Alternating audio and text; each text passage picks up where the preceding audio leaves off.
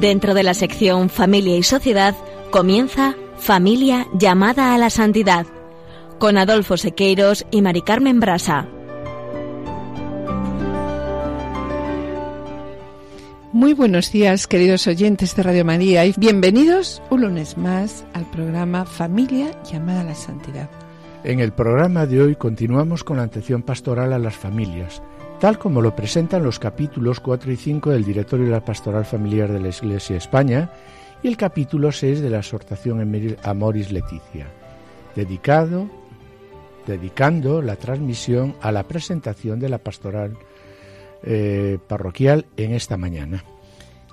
En nuestro espacio, Familia Semilla de Santidad, Juan y Julio han querido fijarse en una vida que transcurría en los márgenes de la normalidad más estricta, en la España campesina de la primera mitad del pasado siglo una normalidad y unos hábitos que, sin embargo, en cierto momento fueron conmovidos por el fuego transformador del espíritu hasta convertir a quien parecía un sencillo labriego en un gozoso siervo de Dios, que proyectó su amor sobre la Eucaristía, sobre los pobres, sobre su propia familia, para la que actuó como verdadero modelo. Hablamos hoy de Alberto Capellán. Y en el colofón vamos a estar acompañados por un invitado especial el padre don Alberto Raposo, que ustedes conocerán por el Dios de cada día, y nos va a presentar su experiencia en la pastoral familiar parroquial. Y finalizaremos el programa, como siempre, con una oración. Directorio de la Pastoral Familiar.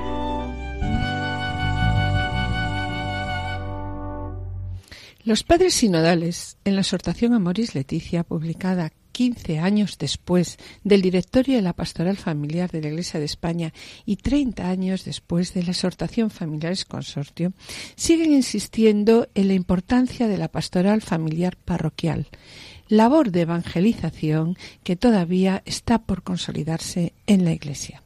Insistiendo por ello los padres sinodales en el número 229 del Amores Leticia, que las parroquias, los movimientos, las escuelas y otras instituciones de la Iglesia pueden desplegar y deben desplegar diversas mediaciones para cuidar y reavivar a las familias. Y propone entonces la exhortación aquí una serie de medios, una serie de medios para poder ayudar a las parroquias y así reanimar esta pastoral familiar. Entre estos medios podemos destacar las reuniones de matrimonio, retiros breves para matrimonio, charlas de especialistas sobre problemáticas concretas de la vida familiar, centros de asesoramiento matrimonial, agentes misioneros orientados a la a conversar con los matrimonios pues sobre sus dificultades, sus anhelos. También nos hablan de consultorías sobre diferentes situaciones familiares como adicción, infidelidad, violencia familiar. Proponen también los padres sinodales espacios de espiritualidad, talleres de formación para padres con hijos problemáticos. Sí, Mari Carmen. Y en ese mismo punto, lo Amor y Leticia presenta la necesidad de crear espacios de que pues de acogida a las familias que de la misma manera que, como todos sabemos, que Caritas Parroquial acoge las necesidades materiales, pues que existan también en las parroquias unos equipos de familia y vida, formados por personas que acojan y reciban con afecto y cariño las urgencias familiares, y así lo refleja la exhortación en el punto 229 cuando dice, la Secretaría Parroquial debería contar con la posibilidad de acoger con cordialidad y de atender las urgencias familiares o derivarlas fácilmente hacia quienes puedan ayudarles. Además, continúa la exhortación, hay un apoyo pastoral que se da en los grupos de matrimonios, tanto de servicio o de misión, de oración, de formación o de apoyo mutuo. Y continúa diciendo la exhortación que estos grupos de matrimonios brindan la ocasión de dar, de vivir la apertura de la familia a los demás, de compartir la fe, pero al mismo tiempo son un medio para fortalecer al matrimonio y hacerlo crecer. Sí, sobre esto, Adolfo, pues una pregunta que podemos hacernos es ¿cómo se encuentran en estos momentos nuestras parroquias? ¿Son capaces las parroquias de realizar esta labor tan amplia por sí solas? Eh, pues la verdadera respuesta pues la, a esta pregunta la encontramos en el directorio, en el número 159, que nos dice, la comunidad cristiana, especialmente la parroquia, necesita con urgencia poner en juego su imaginación, su creatividad y su esfuerzo para promover estructuras, nos dicen continuamente, de acogida y de acompañamiento e inserción apostólica de los matrimonios jóvenes. Sí, sí, sí, esto es fácil de decir, pero qué difícil de hacerlo. ¿Y cómo hacer? La pregunta que se hace muchos párrocos es ¿cómo comenzar ese pequeño grupo parroquial? Porque esta no es una labor fácil. Sí, tiene razón, tiene razón Adolfo. Para poder poner en práctica lo que te planteas ahora, acabas de plantearte, no, la Moris Leticia continúa diciendo en el punto 229. Es fundamental el papel que pueden desempeñar otras familias en la parroquia, ¿no? Que cuentan ya con experiencia del matrimonio y de la familia y son capaces de poner al servicio de los demás su propia experiencia humana, así también como los dones de la fe y la gracia. Y continúa diciendo que desgraciadamente, y esto es una realidad, sobre todo en las grandes ciudades, ¿no? Desgraciadamente el aislamiento en el que viven la mayoría de las familias hace que éstas se sientan abandonadas o solas en su empeño. Por eso, Adolfo, yo creo que es muy importante que desde la parroquia se impulse la formación de estos equipos de familia y vida, la formación de grupos de pastoral familiar parroquial. Sí, sí, esto es muy importante y así lo propone también el número 160 del directorio cuando dice, desde la parroquia eh, se impulse la formación de grupos de matrimonios que faciliten el diálogo y la comunicación de experiencias y que a su vez estos grupos se encarguen de la acogida de los nuevos matrimonios que se acerquen a las parroquias. Destacando también el mismo apartado que el fin específico es que se vea como algo natural que la parroquia, y yo creo que aquí también esto es muy importante, ¿no? Que la parroquia no es un dispensador de servicios religiosos, sino que además la parroquia es el sitio donde se viven también experiencias humanas importantes y también pues que estas experiencias se viven con normalidad entre todos. Bueno, solo las parroquias o debe haber más estructuras implicadas en la ayuda a las familias, porque la misión de la ayuda a las familias eh, eh, es un programa muy ambicioso y muy amplio. Sí, la respuesta a tu pregunta pues la encontramos también en el directorio, tanto en el número 161 como en el 162, cuando nos dice es importante fomentar y difundir desde la parroquia que existen pues estructuras existan pues estructuras más amplias como son los movimientos eclesiales y que estos movimientos eclesiales pueden ayudar a las familias a vivir los carismas plenamente cristianos y que a su vez pues estos movimientos eclesiales pues son también un complemento no a las actividades parroquiales, una ayuda a las parroquias. Sí, y asimismo me gustaría hacer un llamamiento desde aquí desde nuestra querida Radio La Virgen a los movimientos. ¿Para qué? Pues para que estén al servicio de las comunidades parroquiales y se integren en las mismas. Sí, bueno, y también a mí me gustaría presentar ahora lo que recuerda el apartado 200 de la exhortación, cuando dice que no podemos olvidarnos que en estos tiempos, ¿no? que la Iglesia que predica sobre la familia es signo de contradicción. Esto lo tenemos que tener claro, ¿no? Y por tanto es cierto que en estos momentos eh, no es fácil ser cristiano. Lo único, solo necesitamos observar pues, la, la, persecución que existe de los cristianos en el mundo. Por lo tanto, no podemos olvidarnos que la Iglesia que predica sobre la familia es signo de contradicción, pero los matrimonios agradecen que los pastores les ofrezcan motivaciones para una valiente apuesta por un amor fuerte, sólido, duradero, capaz de hacer frente a todo lo que se le cruce por delante. Queremos también destacar eh, aquí pues una de las primeras aportaciones sobre pastoral familiar parroquial que propone la Moris Leticia en el punto 202, cuando subraya que la principal contribución a la pastoral familiar la ofrece la parroquia. La ofrece la parroquia que, como sabemos, es una familia de familias, donde se armonizan los aportes de las pequeñas comunidades, movimientos y asociaciones eclesiales, matizando también aquí la Moris Leticia que la pastoral familiar, y esto lo queremos recalcar, debe ser fundamentalmente misionera, una pastoral familiar en salida, en cercanía, y que no puede reducirse la pastoral familiar pues a ser una fábrica de cursos pues a los que al final asisten pocos.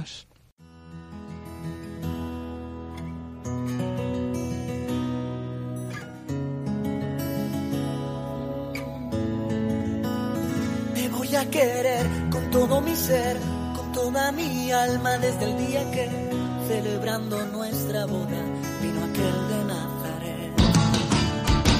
Te voy a querer con todo mi ser, con toda mi Queridos oyentes y familia Radio María, estamos en el programa Familia llamada a la Santidad, dirigido por Adolfo Sequeiros y quien les habla Mari Carmen Brasa. Finalizamos esta primera sección y antes de iniciar la segunda sección del programa quisiéramos adelantarles que en el colofón presentaremos al padre don Alberto Raposo, delegado de Juventud de la Diócesis de Alcalá de Henares, que va a aportarnos sus experiencias sobre pastoral familiar parroquial, finalizando el programa con una oración. Voy a querer con todo mi ser, con toda mi alma desde el día que celebrando nuestra boda aquel de Nazaret.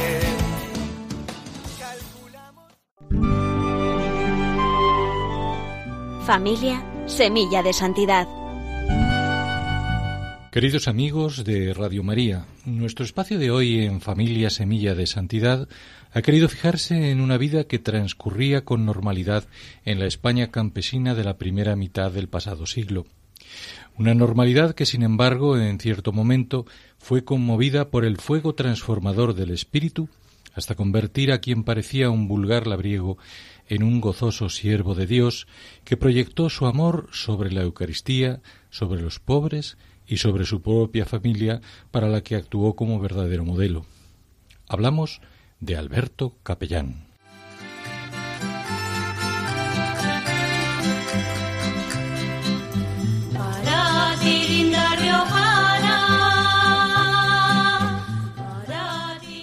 Nació Alberto en 1888 en un pueblo riojano de honda tradición cristiana, Santo Domingo de la Calzada, poco sabemos de sus orígenes y de su infancia, salvo que recibió una formación más apegada a las labores del campo que a lo cultural y religioso. Más tarde, ya adolescente, se lo conoce ajustado a los usos habituales entre los jóvenes campesinos de entonces, salidas nocturnas poco edificantes, pasión por el baile y el galanteo delante de las jóvenes, e incluso cierta inclinación a los celos y la violencia. Él mismo contaba cómo, en cierta ocasión, al ver a su novia bailando con otro muchacho, sintió ansias de herirlo gravemente a cuchillo, aunque al final se arrepintiera. Era la misma chica con la que poco más tarde se casaría y con la que acabaría teniendo una amplia descendencia. Todo parecía así encauzado hacia una vida más ordenada y tranquila. No sucedió tal cosa, sin embargo. Ya casado, su carácter seguía siendo bronco, con un trato poco delicado hacia su esposa y muy escasamente interesado por las cosas de Dios cuando no blasfemo. Su preocupación fundamental eran las tierras que infatigablemente luchaba por incrementar y que con frecuencia le devolvían sin sabores y litigios. Era una vida en la que, como él mismo comentaría más tarde, una vez convertido, miraba demasiado a la tierra y muy poco al cielo. Pero en efecto, sin que quepa entrar en pormenores, de forma harto misteriosa, Dios, al parecer a través de la lectura del catecismo que un vecino le prestó, se hizo presente en la vida de Alberto de una manera rotunda e irreversible. En muy poco tiempo, el campesino rudo y quejoso con la dureza de su labor dejó paso a alguien que al regresar de sus tareas, antes de llegar a casa, detenía su carro y daba gracias a Dios por su infinita bondad. En efecto, el campesino, avaro de tierras y cosechas, se transformaba, de modo que vendía buena parte de sus posesiones y se deshacía de todo lo que no fuera estrictamente necesario para mantener a la esposa y a sus ocho hijos. Una decisión de la que jamás se arrepentiría ni en los tiempos más duros, como cuando un incendio acabó con toda su cosecha, los animales, los aperos. Pues como Alberto diría mucho después, la bondad de Dios hizo que en su mesa jamás faltase un trozo de pan con que mantenerse. Alberto era ya un hombre transformado y un hombre convertido. Conversión, no obstante, que no había hecho más que empezar. En efecto, Alberto, cumplidos ya los treinta años, comenzó a sentirse atraído por dos grandes focos de acción espiritual, la adoración nocturna y el amor por los pobres. Por una parte, impresionado por cómo otros campesinos prescindían de una parte de su descanso nocturno para ofrecérselo a Dios en adoración eucarística, quiso hacer lo mismo, y con tanto ahínco que, además de permanecer desde la primera hora, él mismo preparaba los jergones en que descansaban los adoradores mientras esperaban su turno de vigilia.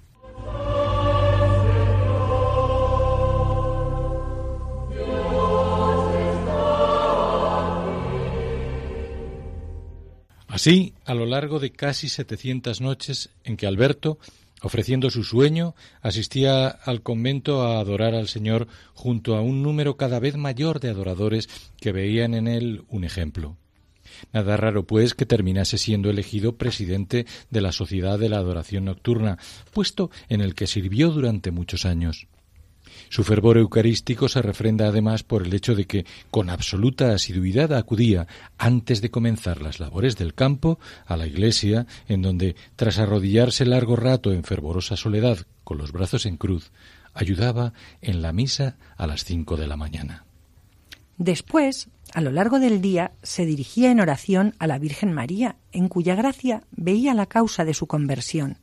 Rezaba tres veces al día el ángelus, y si en el momento de orar se encontraba en compañía de alguien, su rezo en voz alta servía de invitación al acompañante. Además, todos los días, al anochecer, en compañía de sus hijos, rezaba el rosario. Su gran devoción mariana se reflejaría muchos años más tarde, cuando, al cumplir sus bodas de oro, quiso, a modo de celebración, acudir a la gruta de Lourdes, donde, inclinado ante la imagen de la Virgen, rezó emocionado largo rato junto a su esposa e hijos.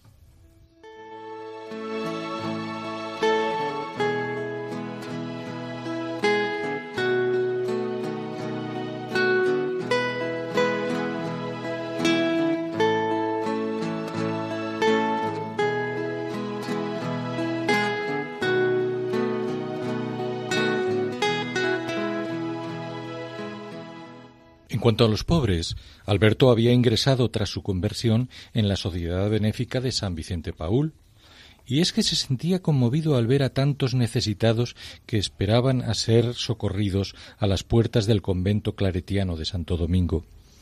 De modo que el fuego del amor divino le impulsó, primero, a ofrecerles su granero para guarecerse del frío, después a llevar a cabo una construcción a la que él llamó el refugio y que con continuas mejoras y ampliaciones acabó por albergar camas, sábanas y cuanto los desfavorecidos necesitaban para pasar la noche al abrigo. Una verdadera casa de acogida, por cuanto además abría las puertas de su propio hogar para antes de dormir ofrecer a los más jóvenes conocimientos básicos de lectura, escritura e incluso aritmética. Resultó así cada vez más frecuente que Alberto fuera requerido por gente necesitada para ayudarla en múltiples formas, desde ofrecerles acogida y auxilio, sobre todo los domingos, a trasladarlos en su carro a la ciudad cuando precisaban ayuda médica, y todo sin ningún tipo de acepción, lo mismo a los cercanos que a los que venían de lejos, ya que, como él decía, al mirar al pobre sólo veía el rostro de Dios, siempre respondiendo con plena alegría, porque, como comentaría después, ¿Cuántas veces he sentido la felicidad de llevar a Cristo a mis espaldas en la persona del pobre? Palabras de un hombre justo y modelo de virtudes. Por ejemplo, su honradez, que le hizo rechazar de plano tomar parte él o sus hijos en cualquier negocio turbio, eran los tiempos del mercado negro. O su fidelidad a la palabra dada, lo que otorgaba a sus tratos verbales un valor mucho más consistente que las propias leyes. Tratos, por cierto, que en muchas ocasiones servían para, en tiempos de necesidad, ceder a sus renteros en apuros parcelas de sus tierras para que las explotaran en beneficio propio. Todas ellas virtudes que trasladó a su amplia descendencia. Supo educar a sus ocho hijos en ser fieles a la verdad, en el amor que se prueba con hechos y no con palabras, en la austeridad, en el rechazo de lo superfluo, que consideraba un atentado contra quienes sufrían las penalidades de la pobreza, en la comprensión y en la paciencia, y sobre todo en la fe en Dios Padre y en la fraternidad con Cristo en la Eucaristía y en la cruz. Baste decir que el invariable regalo de boda para sus hijos era siempre un crucifijo para que presidiera sus hogares. Nunca, en definitiva, deseó que sus hijos tuvieran más, sino que fueran mejores. Por su parte, desde su conversión, su esposa Isabel pasó a ser objeto de un trato sumamente atento y amoroso. Estas palabras de Alberto, que ponen el acento en la bondad, son bien reveladoras al respecto. Mi esposa, dice, es maravillosa, una buena madre para sus hijos, recibe la Sagrada Comunión a diario, nunca ha hecho mal a nadie y siempre está presta a socorrer al que lo necesita. El amor temperamental de su juventud había dejado paso como subraya alguno de sus hijos, a un amor sereno y delicado de acuerdo con el carácter pacífico de Isabel. Y todo ello hasta su retiro, que aún reforzó su honda espiritualidad. Como por entonces le contaba su confesor, le gustaba ir a media mañana a la montaña y en total soledad entrar en conversación con Dios con palabras como estas. Oh Dios mío, ¿qué he hecho yo para merecer tu amistad, para merecer tantas atenciones que me han hecho experimentar con tanta antelación la felicidad del cielo? ¿Qué he hecho para sentir la felicidad de recibirte en mi corazón durante la Eucaristía? Todo proviene de Dios, y sin Él yo no soy nada. Soy ya viejo, y mi única ilusión es permanecer muy cerca de Dios, de forma que yo le miro y Él me mira. Amor de Dios y amor a Dios que transmitió a todos sus hijos y especialmente a Gerardo, que como sacerdote y misionero siguió el ejemplo de su padre, tanto en la ayuda a los menos favorecidos en el País Vasco como al pueblo africano en Burundi. Y todo al fin siguiendo el modelo paterno, pues como decía al poco de ordenarse, mejor practicar la caridad como hace mi padre que predicarla como hago yo. Fue ejemplo que pervivió hasta el final de su vida, como reza el inicio de su testamento espiritual. La mejor herencia de mis padres ha sido el ejemplo de sus virtudes. Al fin, por la gracia de Dios, la semilla de aquel granjero sin apenas formación había fructificado en una intensa vida espiritual en el hogar, en la iglesia, en los campos, y así fue reconocido, primero en 1980, cuando se inició el proceso de su beatificación, y más tarde, en 1998, cuando el entonces Papa Juan Pablo II proclamó sus virtudes heroicas de modo que alcanzó el reconocimiento de venerable. Fue entonces cuando sus restos, entre el fervor popular, fueron conducidos a la Catedral de Santo Domingo de la Calzada, donde muchos esperan que no muy tarde sea canonizado. Y así, con este ejemplo que manifiesta cómo la inmensa bondad con que Dios colma a sus elegidos rebosa en la vida de sus familias y sus allegados, nos despedimos hasta la próxima ocasión. Que Dios y la Santísima Virgen les bendiga.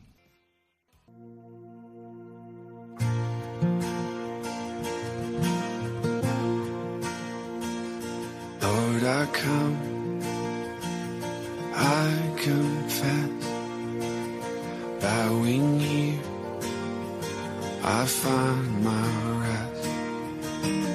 Without you, I fall apart. You're the one that guides my heart. Lord, I need you. Oh, Queridos oyentes y familia Radio María, Estamos en el programa Familia llamada a la Santidad, dirigido por Adolfo Sequeiros y quien les habla, Mari Carmen Brasa, con la colaboración de Juana y Julio en la sección Familia Semilla de Santidad y acompañados en el estudio estoy con nosotros el padre don Alberto Raposo, delegado de Juventud de la Diócesis de Alcalá de Henares. Les recordamos que pueden ponerse en contacto con nosotros a través del correo familia llamada a la santidad arroba radiomaria.es o enviando un correo postal a la dirección de Radio María, Pasada de Lanceros 2, primera planta, 28024 Madrid, indicando el nombre del programa Familia llamada a la Santidad. Para solicitar este programa no deben dirigirnos el pedido al correo electrónico, sino que deberán dirigirse ustedes al teléfono de atención al oyente 902 500 518. También pueden escuchar el programa a través de podcast entrando en la página www.radiomaria.es y podrán descargarlo en su ordenador para archivarlo y escucharlo a la hora que ustedes deseen. Y bien, mis queridos oyentes, gracias por los correos que enviáis. Intentaremos contestar puntualmente. Vuestras palabras son de gran ayuda para nosotros. Bien, nosotros sabemos que el trabajo lo lleva Cristo y su Espíritu y nosotros, bueno, pues solo somos siervos inútiles que intentamos hacer lo que tenemos que hacer. Y como dice esta canción, oh Señor, te necesito, me postro ya ante ti y puedo así yo descansar. Sin ti, Señor, sin ti, Señor, deshecho estoy y solo tú podrás guiarme.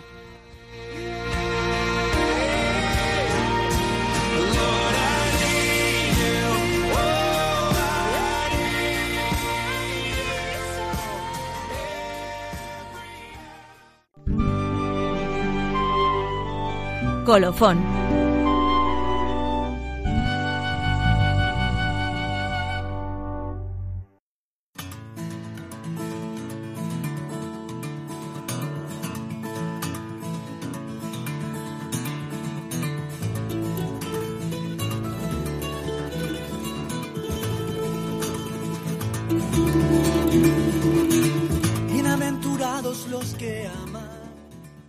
Estamos examinando el directorio de la pastoral familiar a la luz de la exhortación a Moris Leticia, que afirma que el deseo de familia permanece vivo, permanece vivo especialmente entre los jóvenes. Y continúa diciendo, no obstante, escuchamos y vemos que los jóvenes, a pesar de este deseo, del deseo de familia, ¿no? Durante todo el noviazgo, ¿qué es lo que hacen? Bueno, buscan la felicidad, pero se conforman con pasar el rato y salir a divertirse. Es verdad también nos dice que no lo tienen fácil, que contemplan en su entorno, a veces próximo, la destrucción causada en él por el divorcio y se preguntan ¿Cómo podemos albergar la esperanza de evitarlo si en muchas ocasiones el divorcio lo estamos viviendo dentro de nuestras familias? Mira, Mari Carmen, vemos como la Morir Leticia está repleta de palabras alentadoras para los jóvenes que están viviendo este problema y que desean que a ellos no les ocurra lo mismo. Por ello, quisiera añadir una vez más que sobre esta labor preventiva la exhortación Amor y Leticia destaca dos grandes apartados. El primero de ellos es la necesidad de guiar a los prometidos por el camino de preparación al matrimonio reflejado desde el punto 205 al punto 216. Y en segundo apartado, el segundo momento, es la necesidad de acompañar en los primeros años de la vida matrimonial que está reflejado desde el punto 217 al 231. Sí, de ahí, Adolfo, los consejos que da el Papa Francisco cuando dice, a la hora de acercarnos a la exhortación, tengamos presente estos cuatro verbos, acoger, acompañar, discernir e integrar en estos cuatro verbos, el Papa Francisco sintetizó su receta, su receta para la pastoral familiar, para la pastoral de familia, tema que vamos a tratar con nuestro invitado especial, el padre don Alberto Raposo.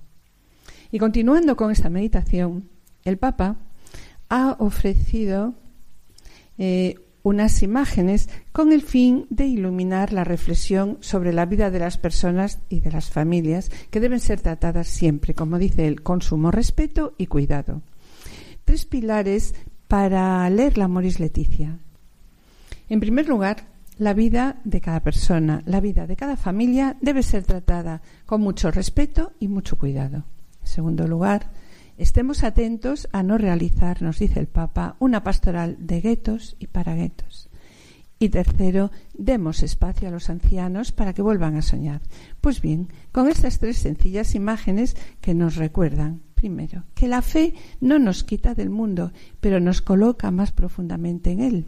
No como aquellos perfectos e inmaculados que creen que saben todo, sino como personas que han conocido el amor que Dios tiene por nosotros.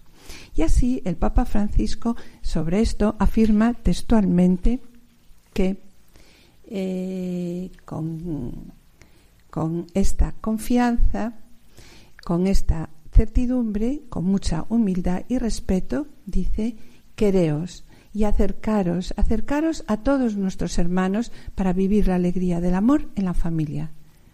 Y continuando con esta reflexión, el Papa dice, con esta confianza renunciamos a los recintos que nos permiten mantenernos alejados de la tormenta humana, para que aceptemos de verdad entrar en contacto con la existencia concreta de los otros y conozcamos la fuerza de la ternura. Pues sí, Adolfo. Esto nos impone que desarrollemos una pastoral familiar capaz de acoger, acompañar, discernir e integrar. Una pastoral que permita y haga posible el andamiaje adecuado para que la vida que nos ha sido encomendada, si nos dice el Papa, encuentre el apoyo necesario para desarrollarse según el sueño del más anciano. Y claro, aquí el Papa dice según el sueño de Dios, que es el más anciano. ¿no?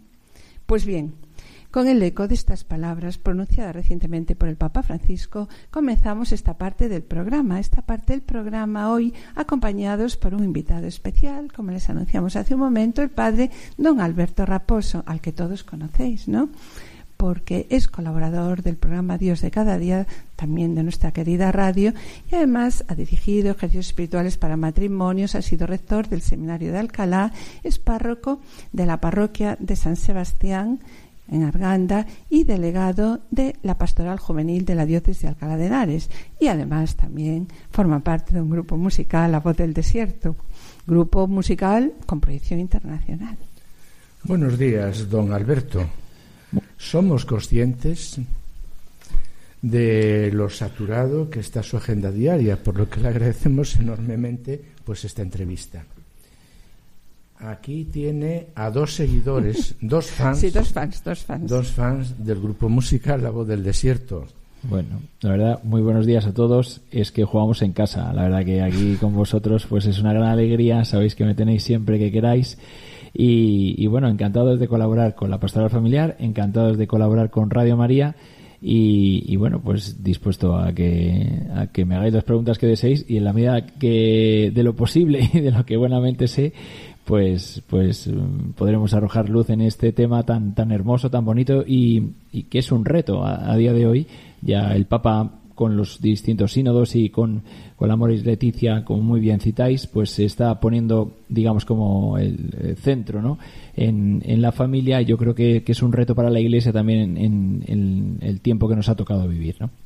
Bueno, conocemos su trayectoria, puesto que hasta hace unos meses pues era nuestro párroco. Está en nuestra parroquia, en la parroquia de Santiago Apóstol de Alcalá. Claro, claro.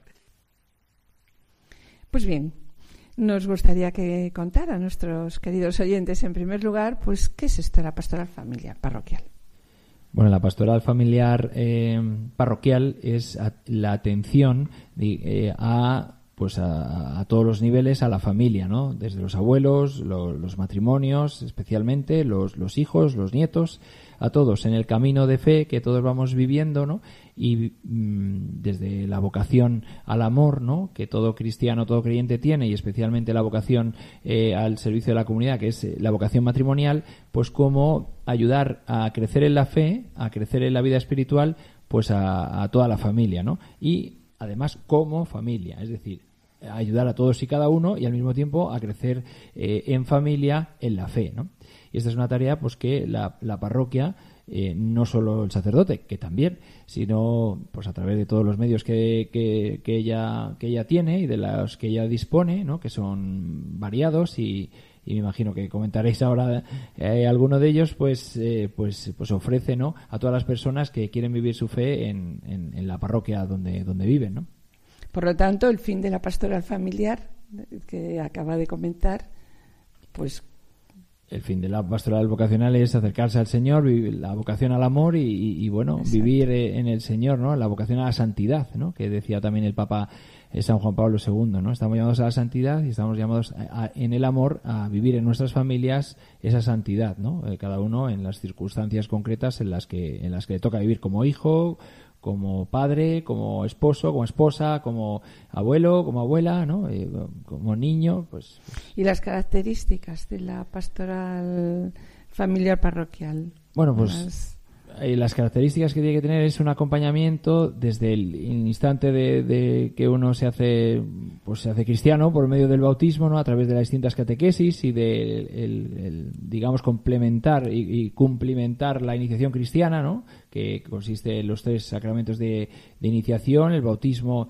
la, confirmación y la eucaristía y, después acompañar a, esos iniciados ya en la fe en su vida de adolescencia, de juventud, ¿no? en, el noviazgo también, a, primero a discernir la vocación y luego en su noviazgo también acompañarles en esa vocación al amor para vivir un noviazgo en pues en como la iglesia lo pide en castidad en, en, en santidad no y, después de esa preparación remota de, al matrimonio también pues una preparación inmediata al sacramento del matrimonio no con los cursos prematrimoniales que muchas parroquias pues se, se ofrecen y, y, se llevan a cabo no cuando ya uno eh, se casa, ¿no? Pues hay una pastoral también familiar donde hay una atención particular a los matrimonios, generalmente suele ser así, pero que es que es global, que es a toda la familia pues también se va acompañando la vida de fe de todos los, de todos los matrimonios y, y, luego los viudos, los, los, los solteros también, ¿no? Y, y, bueno, así hasta, hasta que uno entra en vida ascendente y, sigue prolongando la, la, la, vida espiritual, ¿no? Y la vida de, de fe, ¿no? Sí, bueno, pasamos ahora a preguntarle sobre su experiencia en este campo, ¿no? Sabemos que es el legado de la pastoral juvenil de la diócesis de Alcalá de Henares y este es un servicio pues a la Iglesia que pensamos, ¿no? Que lo ocupa mucho tiempo. Y ahora queremos preguntarle, ¿no? Cómo en estos momentos, pues como usted también está muy entregado también a la pastoral familiar, eh, queríamos preguntarle, ¿no? ¿Cómo ha iniciado la formación del grupo de pastoral familiar en, su parroquia? Cuando usted llegó a la parroquia de Santiago, ¿existía un grupo de pastoral familiar, no? O sea, ¿cómo lo inició? Porque quizá este es un problema con el que se encuentran muchos sacerdotes cuando, cuando llegan a la parroquia. La verdad es que yo creo que todos los sacerdotes tenemos el deseo de que haya un grupo de pastoral familiar dentro de la parroquia, ¿no? Que abarque muchos campos, la preparación de los novios al, matrimonio, la, sección también de, de, vida, ¿no? De oración por la vida y de acompañamiento a, las personas, eh, bueno, pues un poco todo el, tema de provida, ¿no? Y, y luego, pues también el el crecimiento espiritual de los matrimonios y, situaciones difíciles y, todo esto, ¿no? Entonces, ¿cómo iniciar en, la parroquia todo esto? Eh, yo cuando llegué a la parroquia de Santiago, que es nuestra, vuestra parroquia actual, ¿no? En la parroquia donde yo estuve también eh, ejerciendo mi ministerio, pues eh, pregunté, ¿no? Lo primero es preguntar a ver qué ofrece también la diócesis, que es una estructura más grande y para, para este tipo de, de pastoral familiar, ¿no? Y bueno, desde la, diócesis, desde el obispado, en concreto del nuestro, de la iglesia particular de Alcalá de Henares, hay unos equipos que están, eh, eh, bueno, pues eh, que, se ofrecen voluntariamente para fomentar la pastoral familiar. son equipos diocesanos que fomentan la pastoral familiar en las distintas, en las distintas parroquias. Con lo cual, uno habla con estos equipos que de los que vosotros erais también parte integrante en en el tiempo en que lo iniciamos en nuestra parroquia para coordinar un, método y unas, reuniones, convocar a la, a la, parroquia durante varios durante varios domingos, ¿no? A, que pues todo el que quiera estar interesado en la pastoral familiar se pueda apuntar con unos eh, con un calendario de reuniones y de y de encuentros para empezar eh, la simiente del futuro digamos, para sembrar lo que luego será eh, la pastoral familiar parroquial, ¿no? Entonces hay un conjunto, bueno, vosotros eh, lo conocéis, se lo decimos a los eh, radio oyentes también de Radio María, hay un conjunto de reuniones donde se, se pone en claro, que yo creo que es un acierto, en lo que es las bases del directorio para la pastoral familiar que la conferencia episcopal nos, nos, nos regala, Y, bueno, a, través de esos encuentros, a través de esas reuniones, se, siembran las bases para que el día de mañana eh, la pastoral familiar, ya con un tejido hecho a, base de, estos encuentros y de estos eh, temas formativos, se pueda dar. ¿no? Y de hecho, nosotros así lo vivimos. ¿no? Vimos todo el que quiso, se convocó a toda la parroquia, a todos los matrimonios, a todas las familias que quisieron durante varias semanas a, escuchar eh, y, a, formarse en el tema de la pastoral familiar y, lo que dice el directorio de la pastoral familiar y al concluir todo ese todo ese tiempo de formación, todo ese tiempo de, información también, pues se decidió, no entre todos, pues formar ya el equipo de pastoral familiar y, y seguir adelante, ¿no?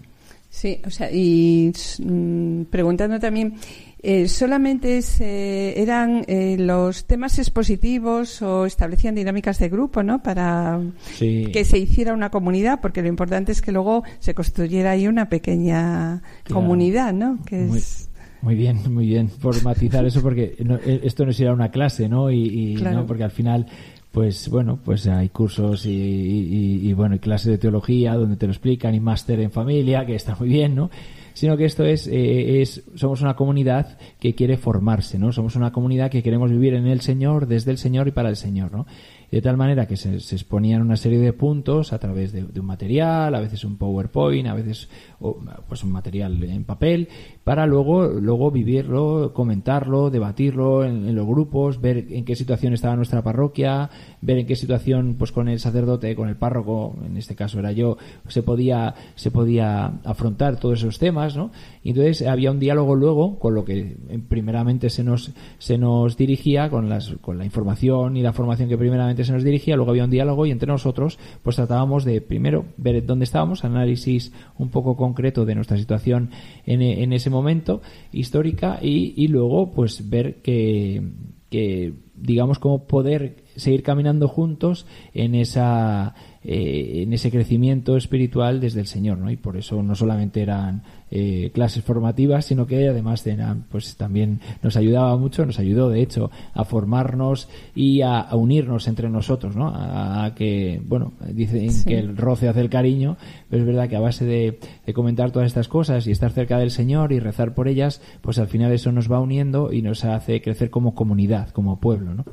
Y además del sacerdote, en, ese equipo había alguna figura que, que, uniera, que uniera al propio grupo, que se responsabilizara también mm. de, del grupo. Claro, entonces siempre es, es bueno que haya un matrimonio que se encargue un poco de coordinar, ya que los curas a veces vamos como un poco acelerados a muchas a muchos sitios, ¿no? Antes hablas de la pastoral de, de juventud, que me toca en la diócesis, más la parroquia, más toda pues a veces damos la sensación, por desgracia, muchos sacerdotes, de que vamos con, con mil prisas a, todo, ¿no? Entonces siempre es bueno que haya un matrimonio que se encargue un poco de coordinar también pues horarios, de recordar las, las reuniones, de mandar un correo electrónico, de mandar un, SMS o un WhatsApp, ¿no? Recordando pues, eh, pues lo que nos toca cada día y que sirva de enlace también entre el sacerdote y, el resto del grupo de pastoral familiar, entre el grupo de pastoral familiar y el grupo de pastoral diocesano, ¿no? Entre bueno pues las cosas que nos presenta la diócesis y también lógicamente al principio en este equipo que, que vino a pre este conjunto de pues de, personas formadas que, que, vinisteis a prepararnos y a presentarnos el directorio para la pastoral familiar, un poco de coordinarnos a todos para que pues todo fuera a buen puerto. ¿no? En nuestro caso hay que nombrarlos porque son maravillosos, don Pepe y doña Aglae fueron nuestros, eh, nuestro matrimonio enlace, nuestro matrimonio coordinador de, de, toda esta pastoral. Desde aquí les enviamos un, un saludo y, que sé que siguen trabajando en la parroquia, dándose la, entregando la vida, ¿no? Tratando de coordinar para que la familia, pues las familias de la parroquia, pues sigan creciendo en el Señor, ¿no? Sí, además luego de ese grupo, eh, en concreto, el matrimonio enlace pasó, eh, vieron la necesidad una vez que empezaron a trabajar el directorio de la pastoral familiar, conocieron la, la familiares consortio, no vieron la necesidad también de formarse ellos, ¿no? Para poder ayudar más. Y entonces pasaron ya a los grupos de preparación al matrimonio, viendo la necesidad. Y yo no sé si alguno ya se ha incorporado también a formarse en algunas asignaturas del, del máster, creo yo. o sea que Y en cuanto queríamos también preguntarle, ¿no? Porque sabemos que además de haber iniciado, porque lo difícil es iniciar las cosas y dejar un poco mm. el pilar. Luego ya hay que rezar, hay que pedir al Señor, ¿no? Mm. Pero sí que es difícil comenzarlo. Pero además de ello, sabemos también que lleva grupos de matrimonio, o sea, que cómo da abasto a tanto, a tanta labor que, que realiza. Eh, con sus grupos de matrimonios, porque tiene diferentes grupos de matrimonios, lleva diferentes grupos, ¿no? Con diferentes inicialmente carismas, si se puede decir. Sí, sí, ahí, bueno, pues ahora en la parroquia de Argan del Rey, donde estoy, igual la, la, pastoral familiar que, que se me había encomendado, pues que, que, ya el sacerdote anterior la inició, ¿no? Lo bueno de esto es que cogemos un testigo que otro ha iniciado, ¿no? Y, es una pastoral que de la que estoy vamos eh, estoy encantado de, de, trabajar en ella no porque son matrimonios jóvenes con niños pequeños que pues que, nos dedicamos una vez al mes por ejemplo a hacer un trozo del camino de Uclés que es un camino de un trozo del camino de Santiago no en, en Uclés monasterio hay un monasterio donde en su tiempo estuvo la orden de caballeros de Santiago y ahora se está mm, digamos realzando un camino que hay desde de Madrid hasta Euclés, ¿no? y, con ellos pues tratando de, de formarnos, de crecer juntos, de celebrar la fe, ¿no? Aparte de la pastoral familiar parroquial que me toca por, por también, eh, llevo un equipo de Nuestra Señora, un, equipo de, en este carisma tan bonito que la Iglesia tiene en este movimiento de, equipos de Nuestra Señora, pues también, ¿no? Colaboro con un, el equipo 10, ¿no? Que, que también pues eh, con un montón un, conjunto de matrimonios también pues vamos caminando en el Señor nos vamos ayudando unos a otros para crecer en la fe yo creo que ayudar a los matrimonios apoyar a las familias es el gran reto para la, Iglesia en el siglo XXI y por eso siendo porque el, señor obispo pues el delegado de juventud sin embargo no, no, uno no tiene que, que, cerrar los ojos a otras a otras pastorales eh, que, que, están ahí y que hay que apoyar y que, y que hay que sostener ¿no? entre todos. Bueno, después de esta exposición que hizo eh, con tanto cariño de todas estas vivencias y experiencias personales y compartidas, ¿qué ha supuesto para usted a nivel personal el compartir la fe con las familias y los matrimonios? Pues a nivel personal, a nivel sacerdotal, que es básicamente lo mismo, ¿no? ha supuesto una gran alegría para mi ministerio y una gran alegría personal. Lógicamente va unido una cosa a la otra, ¿no? La verdad que como sacerdote, uno de los eh, de las grandes satisfacciones de a nivel personal, humana, ¿no? y, por lo tanto sacerdotal, porque por lo que soy, es, la pastoral familiar, ¿no? Con sus alegrías, con sus luchas, con sus dificultades, pero eh, es tan mm, está el agradecimiento que le tengo que dar a Dios de todo lo vivido, de cómo ver crecer a las familias en el amor a Dios, de ver cómo incluso matrimonios que estaban a punto de, de una separación, eh, volviendo al Señor, eh, ahora los ves y, das gracias a Dios porque porque ves que ha sido un milagro, ¿no? De la gracia de Dios, que se han dejado abrazar por, por la penitencia, por la confesión, por, por la vida de, de santidad, ¿no? Y, y, eso pues eh, es, es para el sacerdote y para mí en concreto pues una gran alegría no una, un signo de esperanza de que no todo eh, está perdido. Dios ha venido a salvar lo que estaba perdido. Entonces eh, todo el que se acerca a Dios al final sale ganando no todo, siempre que nos acercamos a, Dios salimos ganando no y en este trabajo de la, de la pastoral familiar todo lo que se haga es poco, pero todo lo que se hace es muy gratificante. Y en ese sentido, pues, pues hay signos de esperanza y, de y, signos muy, muy bonitos que desde, desde el Papa, yo creo hasta el último miembro de la Iglesia, pues nos, nos da una, una gran satisfacción y una gran alegría. Y personalmente, pues, pues estoy muy contento de poder también aportar mi granito de arena ¿no? en, lo, que la Iglesia me ha pedido.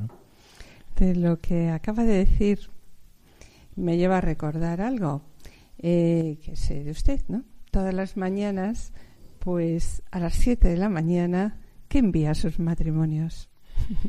Bueno, pues, bueno, pues no se puede tener secretos. ¿eh? No, no, no se puede. No. Bueno, pues a las a las 7 de la mañana para empezar bien el día es la hora elegida por, por, por, los matrimonios y por mí para una frase del Evangelio de ese día o de, o de la liturgia, puede ser también de la primera lectura o del Salmo puedes compartirla vía mensaje, vía por WhatsApp, ¿no? Para, y, y, una, y una intención para ese día, ¿no? Una, un compromiso, una pequeña actitud de ese día, ¿no? Una que es pues, eh, ¿eh? Sí, pues rezamos un Padre Nuestro hoy por los niños de nuestros matrimonios y por los niños. O hoy vamos a sonreír a todo el mundo, incluso al que nos cuesta más, ¿no? Vamos a perdonar hoy, ¿no? Entonces con una frase, pues, eh, Señor, tú lo sabes todo, tú sabes que te quiero. Hoy vamos a decirle al Señor a lo largo del día varias veces pues que le queremos, ¿no? Para que él lo sabe, pero que se lo tenemos que recordar, ¿no? Es como los matrimonios. Sí, lo sabemos, pero no hay que darlo por hecho, hay que decirlo todos los días, ¿no? Y entonces con ese pequeño gesto, con ese pequeño... Hay días difíciles, ¿eh? Hay días que digo, hoy ni una queja. Y mm. pues empezamos bien y digo, ya la hemos liado. bueno, entonces, pues bueno, todas esas cosas yo creo que sirven y a mí el primero pues para, para y, el hecho de vivirlo en comunión, el hecho de vivirlo todos juntos, cada uno con sus con sus circunstancias, sus trabajos, sus, sus tareas, pues yo creo que nos ayuda a crecer espiritualmente y nos ayuda, a mí como sacerdote y a todos los matrimonios que, que lo reciben, a vivir ese día y toda la vida pues eh, acercándonos a Dios. ¿no? Sí. Bueno, pues después de lo que acaba de comentar, también me gustaría destacar cómo el punto 202 del Amores Leticia pues se refleja, hablando de la parroquia de la que acabamos de hablar, se refleja la importancia de la parroquia en la acogida, en la, acogida a las familias, ¿no? Cuando dice que la principal contribución a la pastoral familiar la ofrece la parroquia, como decía usted, ¿no? Que es una familia de familias donde se armonizan los aportes de las pequeñas comunidades, movimientos y asociaciones y asociaciones eclesiales.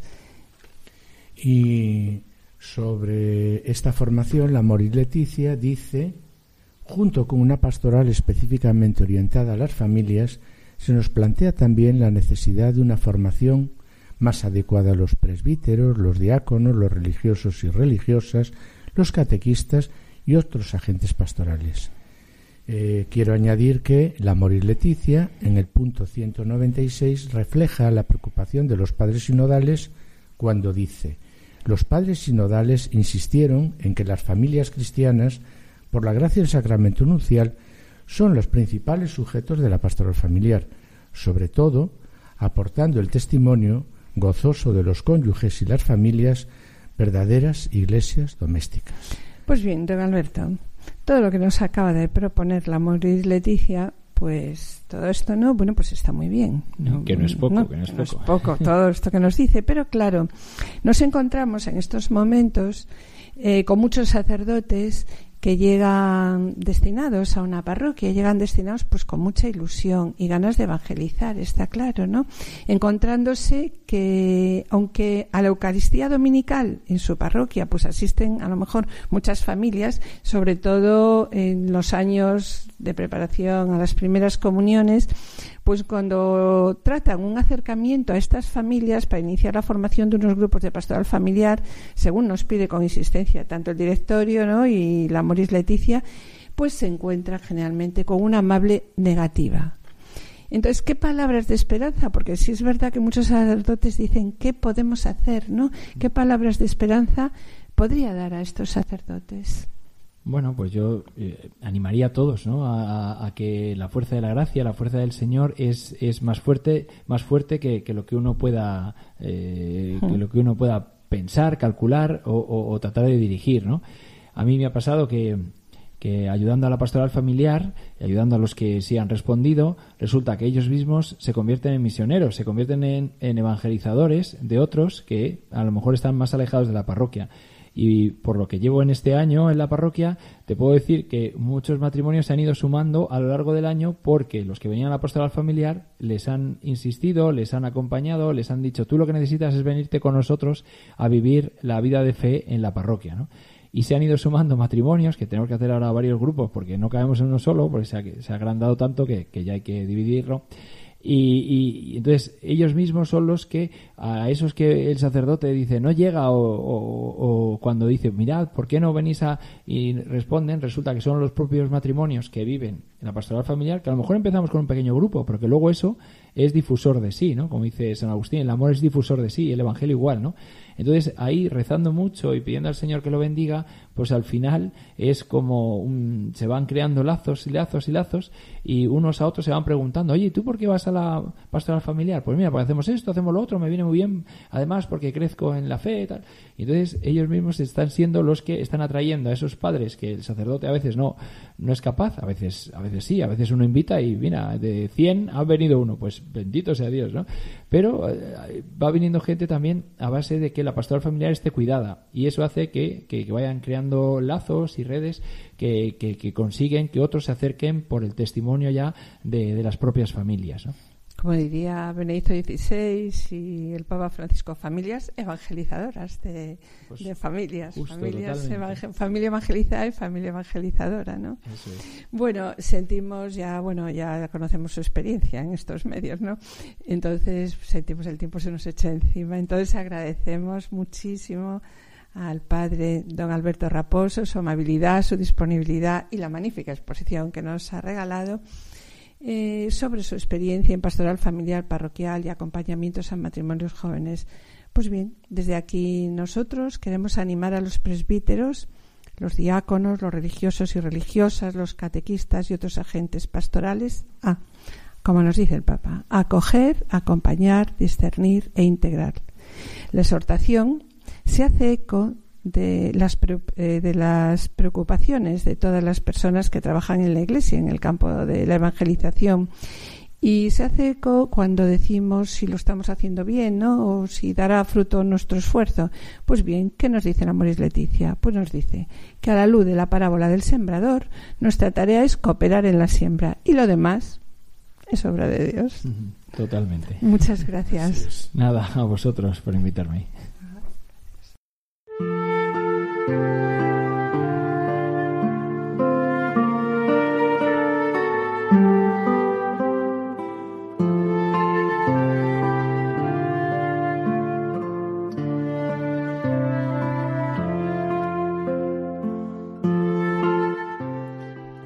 Queridos oyentes, a petición de algunos de vosotros, vamos a pedir al Señor una vez más por nosotros, padres, madres, abuelos y abuelas, que diariamente rogamos con fe y perseverancia por nuestros hijos y nietos, para que no perdamos la fe, que la impaciencia que a veces nos domina al ver tan alejados a nuestros hijos no debilite nuestra oración que no caigamos en pensar que si nos trazamos un camino y lo intentamos llevar a la práctica, ya podemos conseguirlo, porque esta tarea es superior a nuestras propias fuerzas.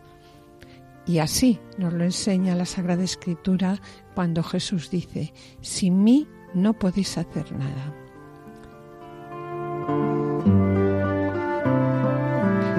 Señor, que tratemos de encontrar el medio de actuar de modo que seas tú quien nos haga santos. Por eso te pedimos mucha humildad, ya que si nuestras fuerzas tienen límite, no lo tiene tu poder. Ayúdanos, Señor, ayúdanos a poner en ti nuestra confianza y nuestra esperanza. Ayúdanos a descubrir también que el secreto de nuestra santidad radica en que todo podemos obtenerlo de ti porque tienes un corazón de Padre y nos das lo que necesitamos.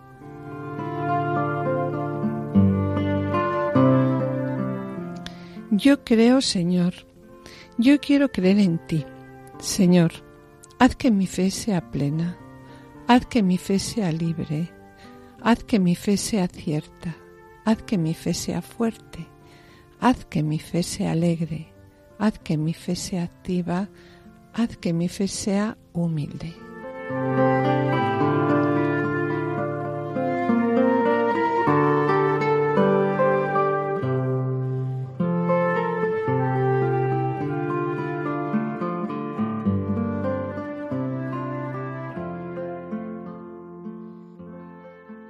Tenemos que despedirnos.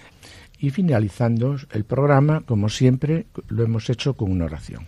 Bien, pues damos las gracias a Juana y Julio, eh, relatores de la sección Familia Semilla de Santidad. También agradecemos a Javi el control de grabador y sonido y esperamos estar de nuevo con vosotros el lunes dentro de dos semanas. Muchas gracias por vuestra atención y hasta la próxima audición. Que el Señor os bendiga.